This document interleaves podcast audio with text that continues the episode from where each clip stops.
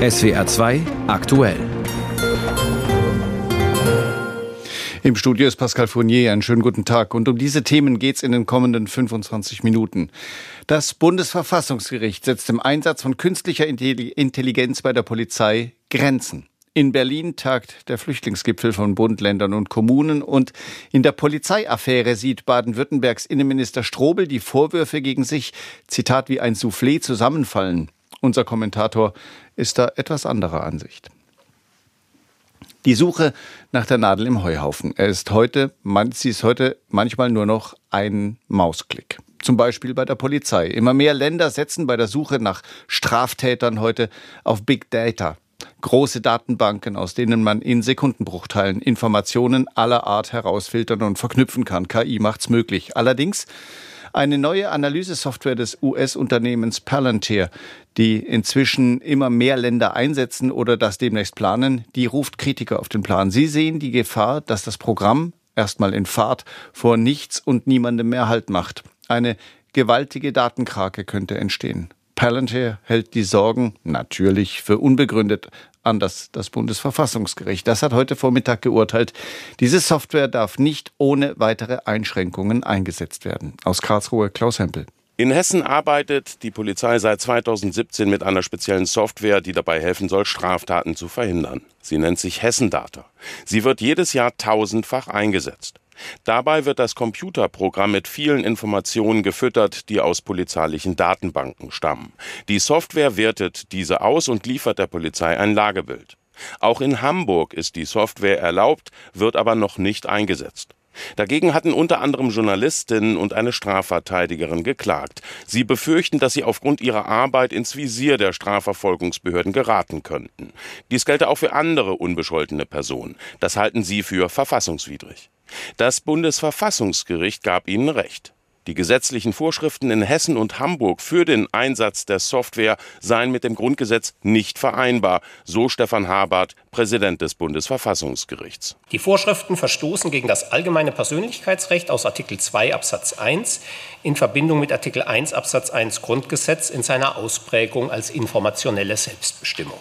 Die betroffenen Landesgesetzgeber haben indes die Möglichkeit, die gesetzlichen Grundlagen der Weiterverarbeitung gespeicherter Datenbestände mittels automatisierter Datenanalyse oder automatisierter Datenauswertung verfassungsgemäß auszugestalten. Das heißt, das Bundesverfassungsgericht hält den Einsatz der Software grundsätzlich für zulässig, aber nicht so, wie es in Hessen und Hamburg gesetzlich geregelt ist. Die angegriffenen Befugnisse lassen die automatisierte Verarbeitung unbegrenzter Datenbestände mittels rechtlich nicht eingegrenzter Methoden zu. Bisher durfte die Polizei in Hessen und Hamburg die Software nahezu unbegrenzt einsetzen, um der Begehung von Straftaten vorzubeugen. Das gehe zu weit, so das Verfassungsgericht. Es verwies dabei unter anderem auf die technischen Möglichkeiten. So sei es denkbar, dass von Bürgerinnen und Bürgern Persönlichkeitsprofile erstellt werden, also neue Informationen darüber gewonnen werden, wo sich jemand aufhält, mit wem er zu tun hat, was seine Vorlieben sind. Deshalb fordert das Gericht starke Einschränkungen beim Einsatz. Die Faustregel, je stärker in die Persönlichkeitsrechte von Betroffenen eingegriffen wird, desto strenger die Anforderungen. Werden etwa Persönlichkeitsprofile erstellt, geht das nur, wenn es eine, Zitat, hinreichend konkretisierte Gefahr für besonders wichtige Rechtsgüter gibt, etwa für Leib oder Leben von anderen Menschen. Beispiel, die Polizei hat konkrete Hinweise, dass jemand einen Terroranschlag plant. Unterstützt wurden die Klägerinnen und Kläger von der Gesellschaft für Freiheitsrechte. Deren Anwalt Bijan Moini ist mit der Entscheidung sehr zufrieden. Die Gesellschaft für Freiheitsrechte ist äh, sehr froh, dass das Gericht heute die automatisierte Datenauswertung begrenzt hat. Ähm, dieses Urteil weist in die Zukunft und wird die falschen Verdächtigungen von Menschen stark reduzieren. Nach dem Urteil ist die gesetzliche Regelung in Hamburg nichtig. Hessen hat bis Ende September Zeit, sie nachzubessern. Auch andere Bundesländer werden das Urteil sorgfältig studieren müssen. So wird die Software auch in Nordrhein-Westfalen eingesetzt. Bayern will sie demnächst der Polizei zur Verfügung stellen. Aus Karlsruhe berichtete Klaus Hempel. Städte und Gemeinden sehen sich am Limit. Sie können kaum noch mehr Menschen aus Kriegs- und Krisengebieten dieser Welt aufnehmen. Trotzdem werden ihnen weiter Woche für Woche neue Flüchtlinge zugewiesen. Was am Limit vor Ort bedeutet, das zeigt sich dieser Tage zum Beispiel in Worms. Dort muss nun die Turnhalle der Grundschule im Stadtteil Heppenheim zur Flüchtlingsunterkunft umgebaut werden.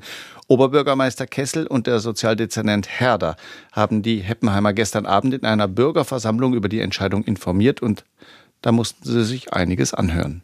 Sie schicken genau das Klientel hierher, das für Probleme, für Verbrechen alles zuständig ist. Und das setzen Sie in eine Grundschule, wo Kinder drin sind. Fehlt mir jegliches Verständnis. Weshalb äh, ist denn die Security nur nachts da? Während dem laufenden Schulbetrieb würde das auch Sinn machen. Weshalb wird da gespart? Sie hatten zu Beginn gesagt, dass Sie der ADD noch nicht signalisiert haben, dass wir voll sind. Oder haben wir das falsch verstanden? Man kann ja nicht, man kann ja nicht bis zum Brechen das Land vollpacken mit Flüchtlingen. Das funktioniert nicht. Über 120 Heppenheimerinnen und Heppenheimer waren bei der Bürgerversammlung dabei. Sie alle wussten bereits, dass ab März bis zu 50 männliche Flüchtlinge in der Grundschulsporthalle des kleinen Stadtteils untergebracht werden sollen. Schon einmal war die Sporthalle Unterkunft während der sogenannten Flüchtlingskrise 2015. Und wir sind halt nur fünf Meter weg und das sind das letzte Mal 70 junge Männer gewesen oder 60. Da war die ganze Nacht Unruhe, ist ja klar. Die jungen Männer dürfen nicht arbeiten. Und wenn man dann fünf Meter davon entfernt wohnt, wir haben kein Auge zugekriegt. Ne? Wirkliche Probleme gab es damals aber nicht, betont Heppenheims Ortsvorsteher Alexandros Steffikos. Aber was auch immer einmal war oder sein könnte, spielt keine Rolle. Die Stadt Worms stehe mit dem Rücken zur Wand, betont Sozialdezernent Waldemar Herder.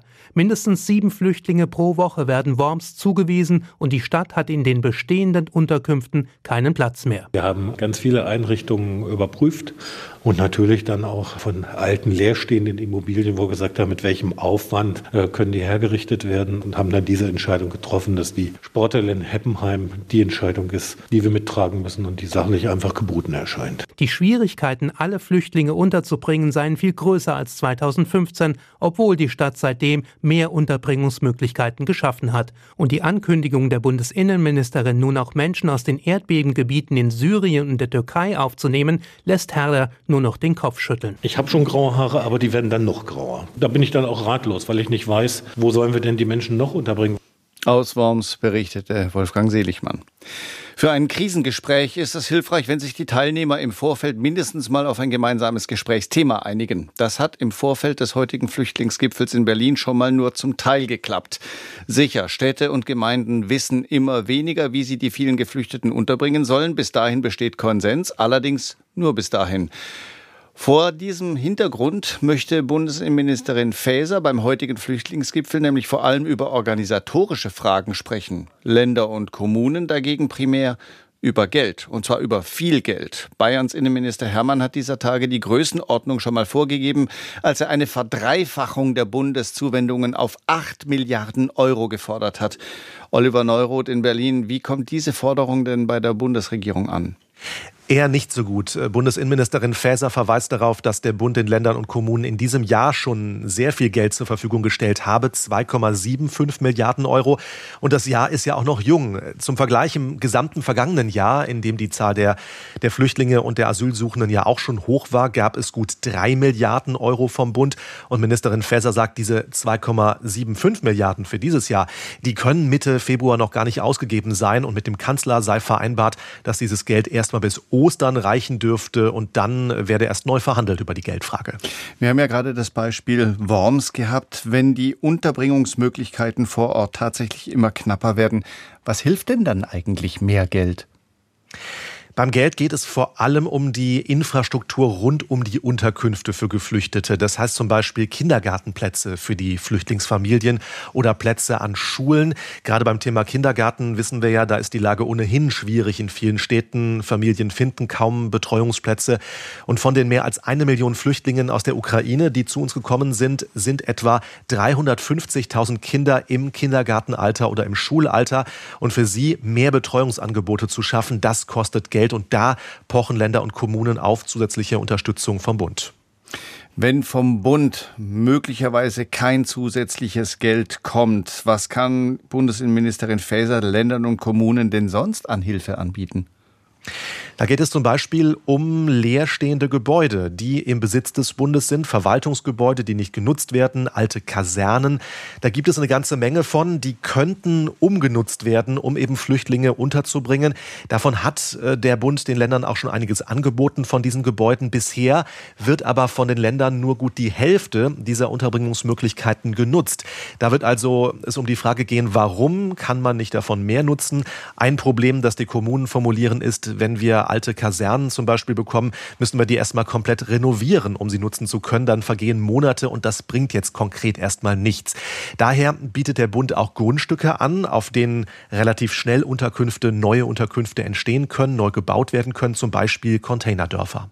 Länder und Kommunen fordern nicht nur mehr Geld, sondern heute Morgen beispielsweise als einer von vielen Sachsens Innenminister Armin Schuster einen prinzipiellen Kurswechsel in der Migrationspolitik. Das ist jetzt, muss man sagen, ein wirklich ziemlich großes Rad. Was genau müsste sich aus Sicht von Ländern, Städten und Gemeinden denn grundsätzlich an der Migrationspolitik der Bundesregierung ändern? Was läuft falsch aus Sicht der Kommunen? Das Grundproblem ist ja, die Migrationsregeln, die macht der Bund, also legt fest, wer ins Land kommen darf. Um die Versorgung der Menschen müssen sich aber die Länder und Kommunen kümmern. Und viele Länder möchten daher, dass die Regeln für Einreisen weiter verschärft werden. Der Bund hat beispielsweise schon die Kontrollen an der Grenze zu Österreich verlängert. Die wären eigentlich Ende vergangenen Jahres ausgelaufen. Nun gehen sie weiter, um Schlepperbanden aufzuhalten, die über die sogenannte Balkanroute kommen. Von Schritten in diese Richtung wünschen sich die Länder mehr. Und und sie wollen, dass man auch noch mal schaut, welche Staaten als sichere Herkunftsstaaten klassifiziert werden, um Abschiebungen leichter möglich zu machen. Haben Sie denn bei der Bundesregierung da irgendeine Chance durchzudringen? Also die Bundesregierung hat ja tatsächlich einen neuen Beauftragten für diese Fragen benannt, Joachim Stamm, ehemaliger Integrationsminister aus Nordrhein-Westfalen, FDP-Politiker. Der soll sich genau darum kümmern, also mit Ländern sprechen, dass man Abschiebungen erleichtern kann, dass Länder überhaupt Staatsbürger zurücknehmen, denn da sperren die sich ja oft. Also sprich, die Bundesregierung positioniert sich da so, wir haben einen Experten dafür, der muss jetzt die Arbeit aufnehmen und also eine Blockadehaltung, finde ich, sieht anders aus von Seiten der Regierung. Wenn Sie es zusammenfassen, bei diesem heutigen Flüchtlingsgipfel, was kann dabei konkret herauskommen? Ja, das ist so ein bisschen der Blick in die Glaskugel. Das Problem ist, die Beteiligten werden heute gerade mal zwei Stunden zusammensitzen. Äh, Finanzministerium, Bauministerium ist auch dabei, aber die Bauministerin ist gerade auf Dienstreise in Skandinavien, also auch ein etwas fragwürdiges Signal, wenn dann die Chefin aus dem Ministerium gar nicht dabei ist. Ich denke mal, es wird im Kern wirklich darum gehen, was kann der Bund an Flächen zur Verfügung stellen, an Gebäuden. Also wir werden wahrscheinlich am Nachmittag so etwas hören wie, es gibt äh, so und so viel mehr Gebäude, so und so viel mehr Flächen, um eben Unterkünfte zu bauen und Geld erstmal nicht. Das äh, könnte in diese Richtung gehen. In Berlin tagt heute der Flüchtlingsgipfel von Bund, Ländern und Kommunen. Informationen und Einschätzungen dazu waren das von SWR Berlin-Korrespondent Oliver Neuroth. Zwischen Erdbebenkatastrophe und Ukraine-Krieg ist die Nachricht ein bisschen untergegangen. Dabei birgt sie einige Sprengkraft. Eine Gruppe von Investigativjournalisten hat herausgefunden, dass eine israelische Firma gegen Bezahlung weltweit Wahlen manipuliert. Den internationalen Recherchen zufolge hat das sogenannte Team Jorge Kunden aus Wirtschaft und Politik und für die arbeiten die ehemaligen israelischen Militärs und Agenten laut Recherche gezielt mit Fake News und allen möglichen Hacking-Methoden. Dass dieses Team Jorge seinen Sitz ausgerechnet in Israel hat, ist kein Zufall und ebenso wenig das Know-how aus dem Militärbereich in Wirtschaft und Industrie des kleinen Landes eingesetzt werden, was den Ruf der Start-up-Nation Israel nachhaltig prägt. Julio Segador über teilweise durchaus auch problematische Hightech aus der Kaserne. Das kleine Israel ist in Sachen Kreativität und Erfindergeist ganz groß. Und er muss es wissen, Saul Singer, der Autor des Bestsellerbuches Startup Nation. Singer sagt, wer den Erfolg Israels und seiner kreativen Köpfe verstehen will, müsse die Geschichte des Landes in den Blick nehmen. Wir sind ein kleines Land, wir haben keine natürlichen Ressourcen und wir leben in einer uns feindlich gesinnten Nachbarschaft. Damit mussten wir immer klarkommen. Wir mussten die Herausforderungen bewältigen mit Innovationen. Es ist ganz einfach. Wir mussten erfinderisch sein, um zu überleben. Dem Militär kommt in diesem Zusammenhang eine ganz besondere Bedeutung zu. Es ist eine regelrechte Talentschmiede. Spezielle Einheiten wie die Einheit 8200 gelten als wichtige Stationen in der Laufbahn späterer Startup-Pioniere. Jotam Gutmann war zwar nicht in einer solchen Cyber-Elite-Einheit des israelischen Militärs, als ehemaliger Commander der Marine hatte er dennoch enge Verbindungen zum Militär. Inzwischen ist er Marketingchef des Unternehmens Sentinel One, das Firmen weltweit vor Hackerangriffen schützt. Dass das kleine Israel in der Cyberbranche weltweit führend ist, ist für Jotam Gutmann kein Zufall. Zunächst ist es eine Frage der Notwendigkeit. In unserer Konfliktregion mussten wir schlicht solche Instrumente entwickeln, um mit den Geheimdiensten die Oberhand zu gewinnen.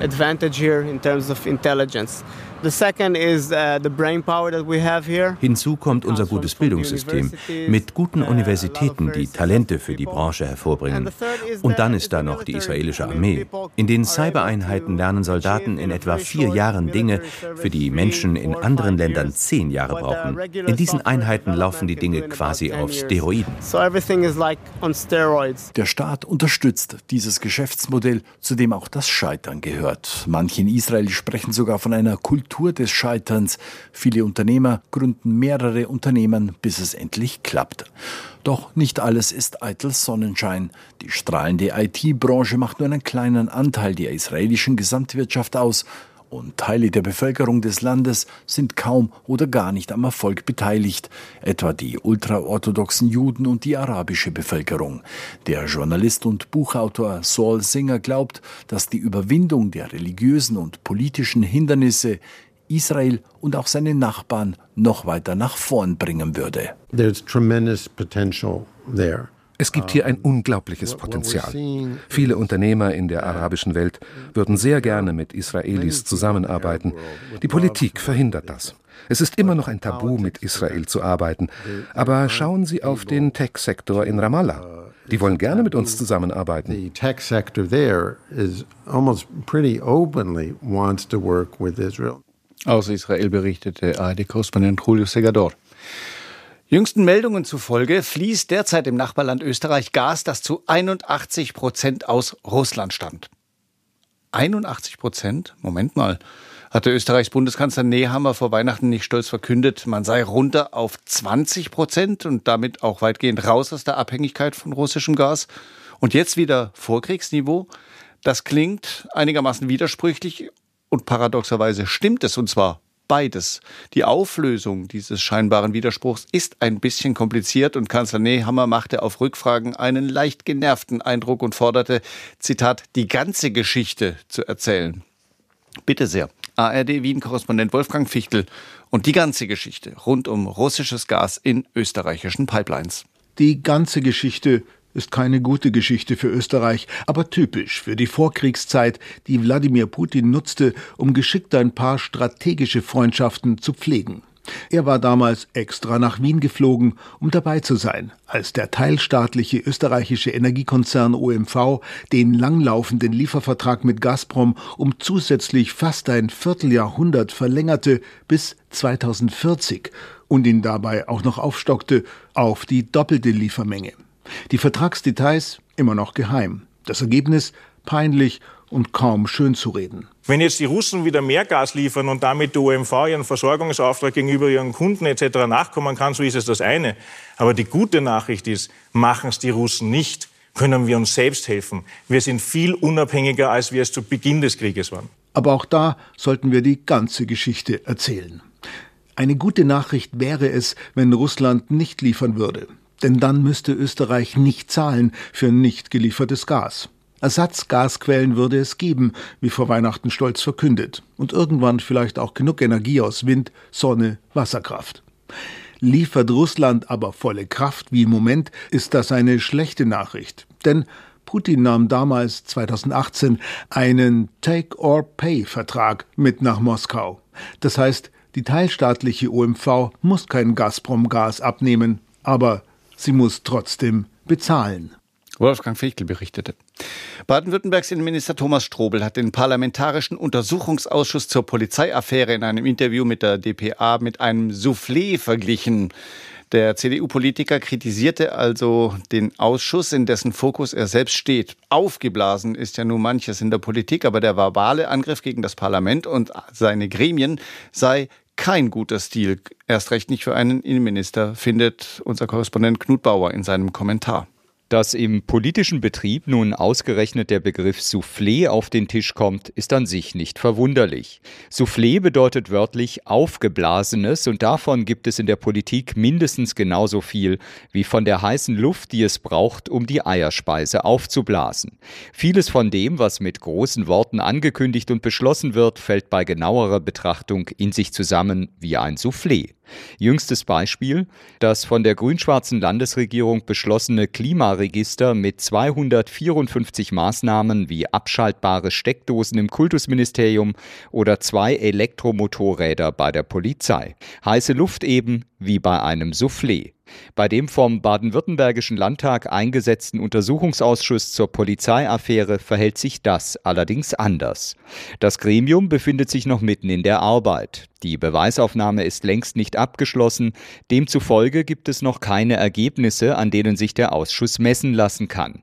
Vor allem aber geht es um mehr als die Weitergabe eines Anwaltsschreibens durch den Innenminister. Die Staatsanwaltschaft hat ihre Ermittlungen gegen Strobel bekanntlich gegen Zahlung einer Geldauflage von 15.000 Euro eingestellt. Im Untersuchungsausschuss geht es aber eben auch um die Beförderungspraxis in der Polizeiführung und die Frage, wie ein der sexuellen Nötigung beschuldigter Spitzenbeamter zum ranghöchsten Polizisten Baden-Württembergs aufsteigen konnte. Und es geht generell um die Frage, wie man bei der Polizei und in den Landesbehörden mit dem Thema sexuelle Belästigung umgeht. Eine prinzipielle Thematik, auf die insbesondere die grünen Regierungsfraktion großen Wert legt. Dass Thomas Strobel den Untersuchungsausschuss nun als Soufflé bezeichnet, ist völlig unpassend. Natürlich schmeckt dem CDU-Innenminister dieser Ausschuss nicht. Das ist aber noch lange kein Grund, ein parlamentarisches Gremium mit einem lautmalerischen Pft mit Eierspeisen zu vergleichen. Um im Bild zu bleiben, da hat sich Strobel an der Auflaufform die Finger verbrannt. Meint unser Kommentator Knut Bauer. Der bayerische Chipkonzern Infineon hat grünes Licht bekommen für den milliardenschweren Ausbau einer Halbleiterfabrik in Dresden. Naja, werden Sie jetzt vielleicht denken, was geht mich das an? Tatsächlich stecken hinter der trockenen Nachricht aber mindestens zwei bemerkenswerte Aspekte. Erstens, wenn der politische Druck da ist, dann können auch ganz, ganz große Bauprojekte in der Wirtschaft ganz, ganz schnell umgesetzt werden. Und zweitens, der weltweite Subventionswettlauf um die Ansiedlung von Chipfabriken ist in vollem Gang. Sina Rosenkranz aus der SWR Wirtschaftsredaktion, welche, welche Bedeutung hat denn diese geplante Infineon-Chipfabrik bei Dresden für diesen Wettlauf? Also man darf die Bedeutung auf keinen Fall unterschätzen. Infineon ist ja einer der wenigen europäischen Chip-Hersteller, der im weltweiten Wettbewerb einigermaßen mithalten kann mit den Konzernen aus Südkorea, den USA und Taiwan. Wenn wir auf den Umsatz schauen, stand Infineon da weltweit auf Platz 12 im vorletzten Jahr. Das heißt, das Wirtschaftsministerium, ja auch die EU, setzt große Hoffnungen auf das Unternehmen aus Bayern bei der Strategie, sich unabhängiger zu machen von den asiatischen und amerikanischen Importen. Wir haben ja in den vergangenen Jahren gesehen, zu welchen massiven Problemen die Lieferengpässe bei den Halbleitern bei uns geführt haben, zum mhm. Beispiel in der Autoindustrie. Und deshalb soll jetzt auch eine Menge Fördergeld in die Infineon Chip-Fabrik in Dresden gesteckt werden. Insgesamt kommt eine Milliarde Euro aus öffentlichen Geldern, weitere vier Milliarden investiert Infineon selbst. Also es ist schon eine Hausnummer. Der Bundesregierung kann es ja bei den Halbleiterfabriken derzeit kaum schnell genug gehen. Zitat, Herr mit den Halbleitern, möge die Produktion schnell beginnen. Das hat Bundeswirtschaftsminister Habeck vor gerade mal zwei Wochen im Saarland gesagt, wo der US-Konzern Wolfspeed seine Pläne für eine Chip-Produktion bekannt mhm. gegeben hat. Hat Deutschland, hat Europa wirklich ernsthafte Chancen, in diesem Wettbewerb noch mitzuhalten? Also komplett unabhängig von der Chip-Lieferung aus Übersee wird Europa wohl nicht mehr werden, aber trotzdem hat die EU im Prinzip keine andere Chance, als jetzt total aufs Gas zu drücken und zu versuchen, den Rückstand zumindest ein bisschen zu verringern. Vor 30 Jahren kamen etwa 80 Prozent aller Halbleiter aus Europa und den USA. Mittlerweile hat sich das komplett umgekehrt. 80 Prozent kommen aus Asien und deshalb hat eben in den USA und in Europa auch diese Aufholjagd begonnen. Auch China mischt natürlich kräftig mit nach dem Motto, wer subventioniert funktioniert am meisten. Aber noch ähm, kommt das Förderprogramm der EU zu langsam in Gang. Wir haben vorhin gesagt, in Dresden geht es jetzt schnell, aber in Brüssel, da liegen gerade sehr viele Projekte, die noch auf ihre Genehmigung warten. In den USA geht das Ganze ein bisschen schneller und deshalb bin ich auch skeptisch, ob das ehrgeizige Ziel der EU äh, da erreicht werden kann. Infineon ist im DAX gelistet. Angesichts der heutigen Nachricht schätze ich mal, die Aktie ist heute gefragt, oder? Ja, sie steigt um rund 1 Prozent. Insgesamt liegt der DAX am Mittag um rund 0,4 Prozent zu. Wirtschafts- und Börseninformationen von Sina Rosenkranz.